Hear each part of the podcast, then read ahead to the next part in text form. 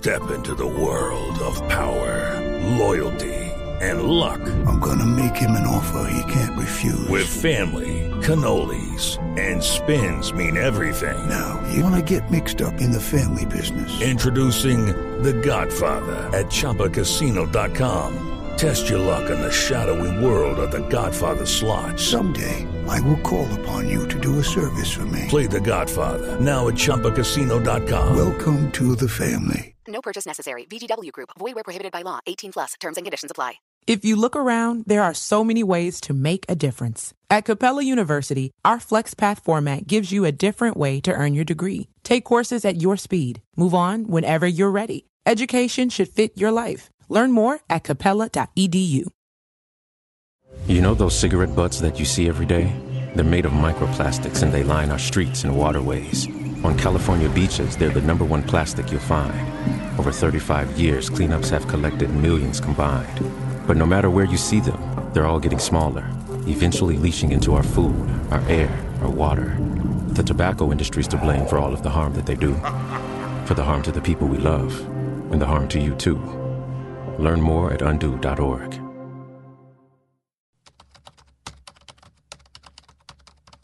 Turnitin.com, Plag.es, Viper, WCopyFind, DupliChecker, Plag Tracker, CopyLeaks, PaperRate, Qtex Plagiarism Checker, Plagiarisma, Plagiarism Detector, Plagius. Estos son algunos de los programas con los que se puede detectar plagio en trabajos escritos. La mayoría son gratis. Recuerdo que cuando estaba en noveno semestre vi la materia de anteproyecto en la que uno comienza a estructurar su tesis de grado. En varias de las clases, incluso desde semestres anteriores, profesores y profesoras nos solían intimidar con esas herramientas para detectar fraude. Me atrevería a decir que cada estudiante quedó marcado por el miedo a perder la asignatura o a una expulsión. Y es que falsificar o copiar el trabajo de otra persona debería ser una idea que nunca atraviese nuestra cabeza. En primer lugar porque lo que hagamos en la universidad posiblemente se refleje en nuestra forma de trabajar. Hoy estos ensayos, mañana este puesto de trabajo. A nadie le gustan los fraudulentos o fraudulentas, ¿ok? Son personas en quienes no se puede confiar, a quienes nunca se les van a delegar grandes responsabilidades ni cargos importantes. Afortunadamente, en la casa, en el colegio y en la universidad nos enseñan que primero cae un mentiroso que un cojo, que el mal nunca triunfa y que la gente que miente en sus hojas de vida no llega lejos.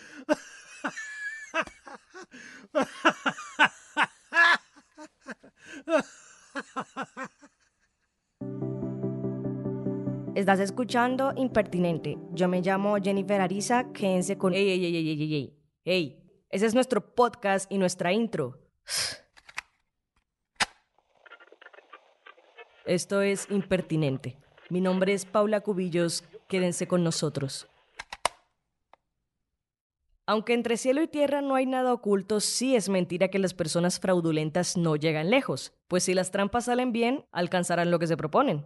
¿Y qué tan lejos es lejos? Bueno, si contratas a un ingeniero de sistemas que mintió en su hoja de vida, a un arquitecto que falsificó su diploma o a un médico que hizo un curso online en Harvard y lo hizo pasar por una maestría, eventualmente te encontrarás con muchos problemas que afecten a terceros. Es por esa posibilidad que los procesos de contratación y las investigaciones sobre fraude deberían ser tan estrictos como los profesores y profesoras se muestran frente a las mentiras de sus estudiantes, ¿o no? En Colombia tenemos a congresistas, alcaldes, representantes a la Cámara y todo tipo de servidores públicos que mintieron en sus hojas de vida y aún así accedieron a cargos en el área pública. Ya sé lo que están pensando, mm, pero no. En este episodio no nos centraremos en Jennifer Arias y el supuesto plagio de su tesis de maestría, pues es una investigación en curso y el debido proceso le da el derecho a defenderse. En cambio, cuestionaremos lo que se esconde al fondo y alrededor de este tipo de situaciones, porque no es la primera vez que se investigan los títulos de alguien en un empleo público. Para esta entrega también hablé con mi voz de la razón en derecho, porque en un mundo lleno de tecnicismos y diferencias entre términos, hablar por hablar se convierte en una condena. Debo advertir que mi voz de la razón puede llegar a ser tan impertinente como yo. Y a ambas nos pareció una buena idea. No, no, es que yo también lo pensé inmediatamente. O sea, yo lo vi ayer en Twitter, pues, pero ya con eso y esta vieja, o sea, ahí tienes tu impertinente, ¿sí sabes? Ahora sí, ¿qué tan fácil es acceder a un empleo público en primer lugar? Depende de a cuál aspires. Por un lado, si te inclinas por un cargo de libre nombramiento y remoción en el que un órgano o persona con la facultad de hacerlo designa el puesto a alguien o le destituye, solo debes asegurarte de cumplir con las condiciones que aparecen en el artículo 2.2.5.1.4 del decreto 1083 de 2015 tales como reunir los requisitos y competencias que la Constitución, la ley, los reglamentos y los manuales de funciones y de competencias laborales exijan para el desempeño del cargo. ¿Y qué tan fácil es mentir para ese puesto? no es muy fácil, pues el artículo 2.2.5.1.5 del mismo decreto establece que el jefe de la unidad de personal debe verificar que cumples con los requisitos y revisar tus antecedentes fiscales, disciplinarios y judiciales. Por otro lado, si quieres aspirar a un empleo público por carrera, puedes ingresar a la página de la Comisión Nacional del Servicio Civil y participar en la convocatoria que te interese. ¿Y qué tan difícil es mentir en estos concursos? Muy difícil. Acá se califican los méritos y tendrás que entregar tu hoja de vida junto con todos los certificados que confirman la formación académica y experiencia laboral que agregaste. Quienes se encargan de revisar esa información seguramente no les costará identificar ningún fraude. Por último, si quieres apuntar a un cargo por voto popular como senador o senadora, no te preocupes, solo debes ser colombiano o colombiana de nacimiento, ciudadano o ciudadana en ejercicio y tener más de 30 años de edad en la fecha de la elección. Cualquier persona que cumpla con esto puede aspirar, hasta yo. Paula Cubillos, 2022. No, no, no, simplemente no. Gracias, pero no. ¿Y qué tan sencillo es mentir en estos casos? Puede que parezca pan comido, pero no olvides que el proceso y los aspirantes son vigilados constantemente por la Registraduría, la Procuraduría, el Consejo Nacional Electoral, el Ministerio del Interior, los medios de comunicación y hasta los potenciales votantes. Aunque tu perfil logre pasar desapercibido y ganes, no tardará mucho antes de que la verdad salga a la luz y tu tiempo en el poder se vea perjudicado por las mentiras. Dicho todo lo anterior, queda claro que no es para nada sencillo cometer fraude a la hora de aspirar a un cargo público. Entonces, ¿por qué hay tantos servidores y servidoras con información educativa que no concuerda? En 2019, el programa 6am Hoy por Hoy de Caracol Radio llevó a cabo una serie investigativa llamada La debida educación de los congresistas, en la que revisaron las hojas de vida de 278 congresistas. El resultado, al menos 40 de ellas con inconsistencias. ¿Qué nos dice esto? ¿Dónde está el problema? No, yo sí creo, o sea, esto va a ser como súper fajardista lo que voy a decir, pero yo sí creo que es como, no mentiras, como medio mocusiano más que fajardista. Qué horror, qué horror que estés seleccionando a esas dos personas como si fueran corrientes de pensamiento, pero bueno, superemos esto. No, yo diría que sí es un problema pues como duro de cultura de legalidad, o sea, acá todo el mundo sabe que puede chimbear cosas y no pasa nada. Y lo otro que pasa es que como la política está tan cooptada por favores, palancas, o sea, ahí sí, no hay meritocracia, pues se da mucho más para que simplemente alguien entre a su primo, ¿sí sabes? Entonces yo creo que simplemente como la forma de hacer política y de cómo se mueve la política en Colombia, lo que ha hecho es que eso no pase y cuando pase, esté ya todo pues demasiado tan en la rosca que pues las personas no denuncian, pues porque además, no sé, imagínate que Jerónimo Uribe no, no haya hecho el máster que dijo, pues en verdad, ¿quién va a decir algo?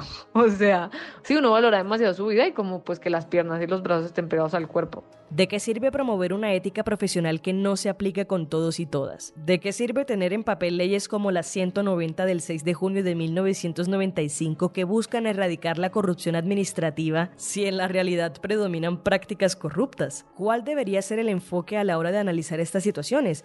¿A quién debemos culpar? Contrario a lo que posiblemente algunas personas esperen escuchar, mi voz de la razón del derecho y yo elegimos cuestionarnos cuál debería ser el valor simbólico de los títulos académicos. Me parece que es muy importante pensar. Entonces, el primero, este valor simbólico de los títulos también está particularmente en Colombia, pues que es un país terriblemente como arribista, clasista y esnovista, pues atado al nombre de la universidad donde se otorgan.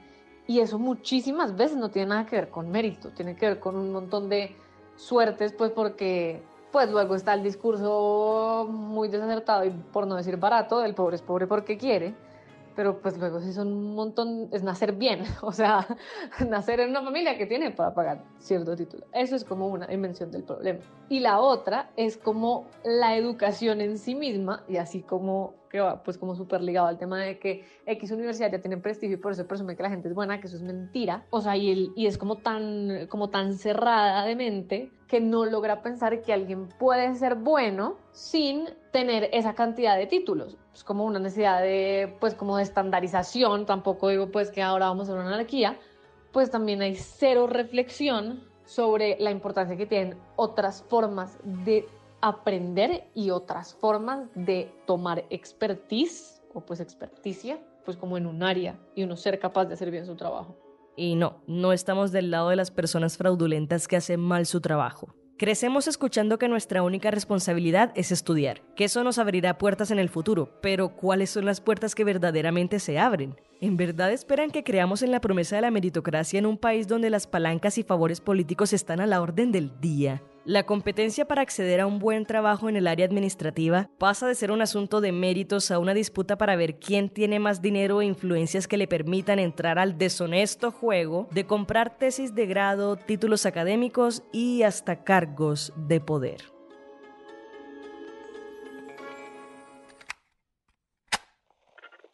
Este fue el sexto episodio de Impertinente, la serie de podcast de opinión del espectador. Si quieres escuchar más capítulos, ingresa a www.elespectador.com o a tu plataforma de streaming favorita. La producción y edición estuvieron a cargo de Paula Cubillos.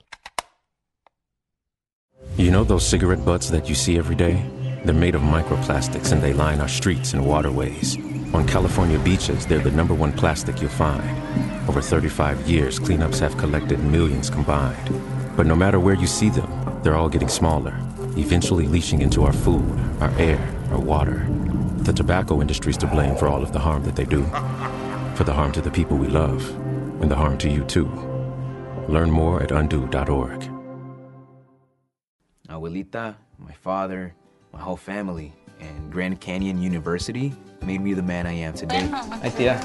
I think I'm gonna do Grand Canyon University's online program and get my master's degree. Trata de llevar a tu familia en el corazón y lograrás lo que tú quieres. Estoy muy orgullosa de ti. I uh, have an announcement to make, so I'm going to get my master's degree online at Grand Canyon University. Find your purpose at GCU.